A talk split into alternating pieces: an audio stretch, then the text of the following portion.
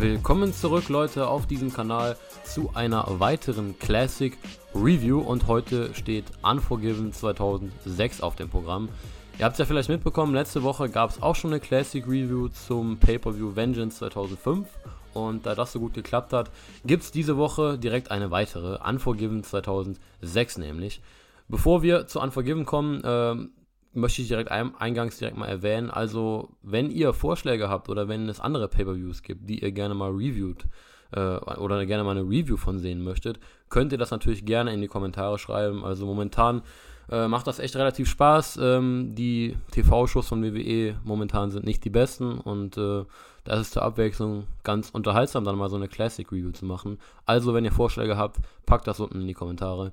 Kommen wir zu Unforgiven 2006. Ähm, Vielleicht erstmal ein paar Fakten. Der Pay-Per-View fand am 17. September 2006 in Toronto, Ontario, Canada statt, im Air Canada Center und hat eine Buy-Rate von 289.000 äh, erreicht. Ähm, was, denke ich mal, auf jeden Fall nicht schlecht war, wenn wir das jetzt mit Vengeance letzte Woche vergleichen. Wir sind hier ein Jahr später, im Jahr 2006. Ähm, und ja, es hat auch im Vorfeld wirklich eine, einen, relativ guten Aufbau gehabt. Also man ist hier schon mit großen Sachen reingegangen. Der Main Event der Show natürlich Edge, Cena, Tables, Ladders und Chairs. Ähm, das große Match bei der Show, aber wir hatten auch ein Hell in Cell Match und das Karriereende von Trish Stratus und ich glaube generell, wenn man sich die Matchcard anschaut, an für sich liest sich das doch ganz ordentlich. Äh, insgesamt sieben Matches auf der Card. Und das war eigentlich auch der Grund, warum ich mir gedacht habe, schauen wir uns Unforgiven 2006 an und reviewen diese Show. Und ähm, ja, so viel im Vorfeld zu dieser Show. Ähm, ich würde sagen, wir starten direkt mal rein. Unforgiven 2006, der Opener der Show war Jeff Hardy gegen Johnny Nitro um den Intercontinental Title. Ähm, was man generell jetzt nicht nur zum Opener, aber für einen Großteil der Show sagen kann, die Atmosphäre der Crowd war wirklich sehr, sehr gut. Also das hat in manchen, Menschen, äh, manchen Matches wirklich sehr gut funktioniert. Es gab auch Matches, wo das nicht so gut funktioniert hat, aber der Opener war auf jeden Fall äh, ein, ein Match, wo das positiv aufgefallen ist, also die Crowd. Ähm, hatte auch einen ganz guten kreativen Anfang. Äh, Melina war natürlich mit Ringside für Johnny Nitro und hat auch immer so ein bisschen ja, eingegriffen äh, und dem geholfen. Ähm, ein Spot fand ich wirklich cool und zwar, das war so ein Dropkick ähm, vom Top Rope runter, wo Jeff Hardy runtergefallen ist. Sah wirklich wild aus. Und ähm, ansonsten hat Johnny Nitro so ein bisschen das Bein bearbeitet von Jeff Hardy.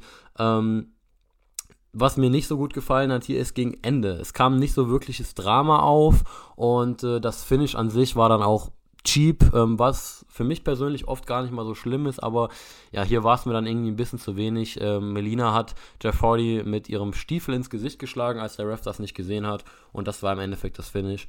Äh, von dem her, da es mir gegen Ende so ein bisschen an äh, vielleicht auch Tempo und Drama gefehlt hat, würde ich sagen, ein solider Opener. Ihr seht das, ich gebe dem Ganzen zwei, drei Viertel Sterne. Natürlich, die Sternebewertungen seht ihr generell, die Ratings unten in der Beschreibung. Ja, dementsprechend würde ich sagen, ein relativ solider Opener, aber ähm, ja, so von der Ansetzung wäre da, glaube ich, sogar noch ein bisschen mehr drin gewesen.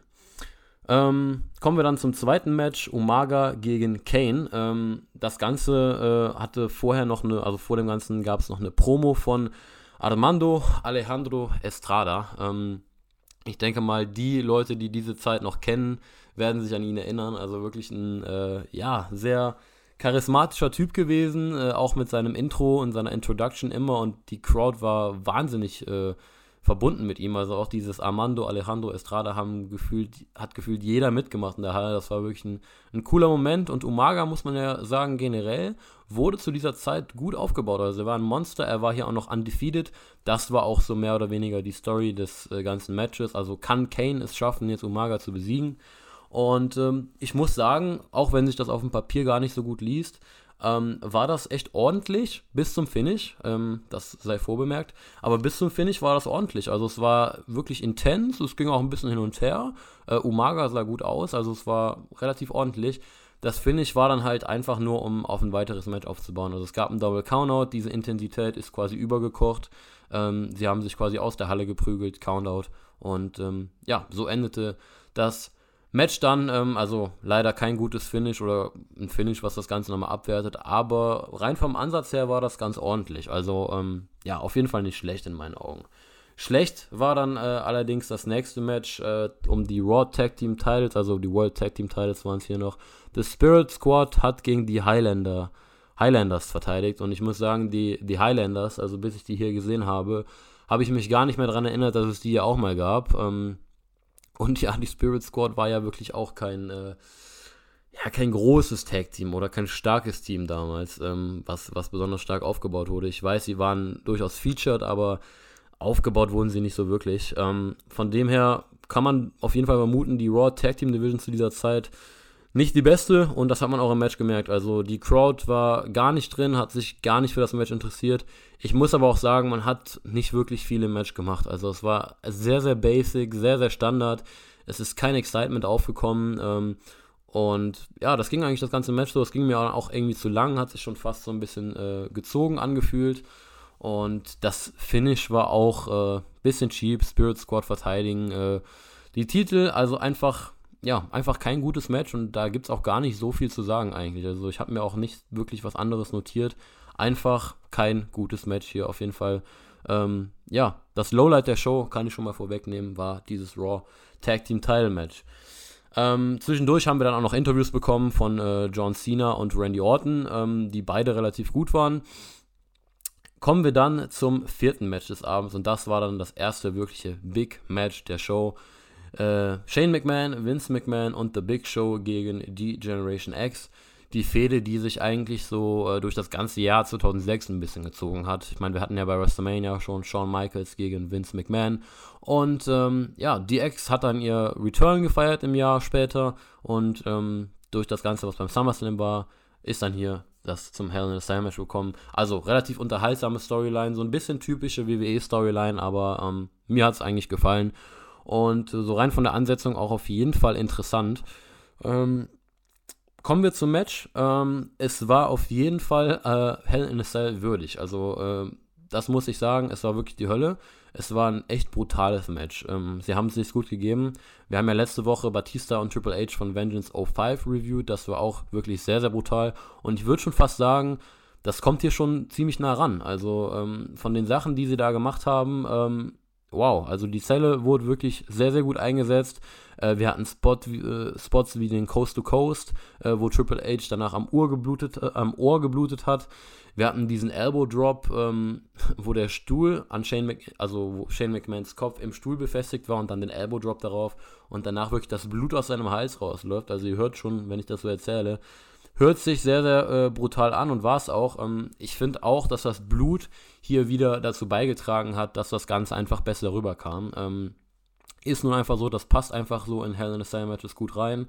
Und ansonsten war es einfach wirklich unterhaltsam. Also es ging auch, ging auch so ein bisschen hin und her. Man hat natürlich so ein bisschen darauf aufgebaut, dass The Big Show quasi der Equalizer für die McMahons ist. Und Big Show hatte auch durchaus seine Phasen, wo er ein bisschen dominiert hat. Aber man hat das eigentlich relativ gut gehalten für mich. Also ich fand es durchgehend unterhaltsam und durch diese Intensität, die halt verkörpert wurde und äh, ja, einfach die Spannung auch äh, wurde dadurch aufgebaut und äh, man wollte einfach weiterschauen. Man wollte sehen, was passiert jetzt als nächstes und dieses Feeling ist einfach gut rübergekommen für mich in diesem Match. Und gegen Ende äh, hatten wir dann auch eigentlich den, das Happy End mit dem Sieg von DX. Ähm, das finde ich sicherlich ein bisschen äh, kontrovers. Also manche finden das vielleicht ganz unterhaltsam, manche mögen es vielleicht gar nicht. Vince McMahon wollte dann im Match nämlich ähm, den Kiss My Ass Club wieder eröffnen, hat seine Hose runtergezogen, wollte das Big Show ja, Shawn Michaels Kopf in seinen Hintern rammt. Ähm, das Ganze ging aber nicht durch. Und als Triple H und Shawn Michaels dann Big Show abgefertigt haben und der nur noch in den Seilen hing, ja, haben sie ihm quasi den Anzug ähm, runtergezogen und im Endeffekt ist Vince McMahons Kopf dann in Big Shows Hintern gelandet, bevor er dann zum Schluss den Sledgehammer in den Nacken bekommt und absolut am Ende war, so ist das Finish gewesen, also das war der Sieg für die Ex. Also für mich war das eigentlich ein cooles Finish. Ähm, unterhaltsam, mir hat es gefallen und von dem her ein richtig gutes Hell in a Cell Match. Ähm, wir haben schon bessere gesehen, aber auch für diese Ansetzung 3 on 2 war das in meinen Augen richtig, richtig gut. Ähm, also kann man sich auf jeden Fall mal anschauen. Weiter ging es dann mit dem, ja doch, nächsten größeren Match und zwar Trish Stratus in ihrem letzten Match gegen Lita um den Women's Title. Lita ist hier als Women's Championess reingegangen ähm, und die Crowd war natürlich absolut hinter Trish. Ähm, in ihrem Heimatland. Also hier war die Atmosphäre auch wirklich wirklich sehr vorhanden und es war ein gutes Match. Also für mich das drittbeste Match auf der, auf der Card bei der Show. Ähm, die Atmosphäre hat da eine maßgebliche Rolle äh, zu beigetragen, aber auch ansonsten war das solid, war einfach gut anzusehen, unterhaltsam. Ich glaube vor allem für den Standard von damals einfach ein, ein richtig gutes Women's Match. Besser hat man es damals wahrscheinlich nicht oft bekommen, wenn überhaupt.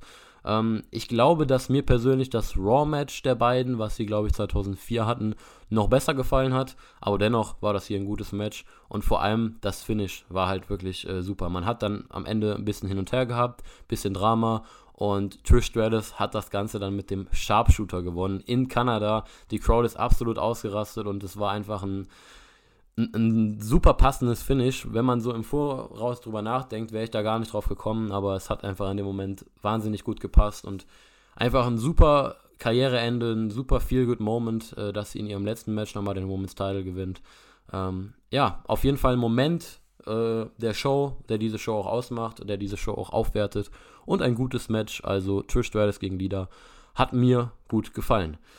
Dann gab es noch zwei Matches, ähm, Randy Orton gegen Kalito und Edge gegen Cena, aber weiter ging es erstmal mit Orton und Kalito.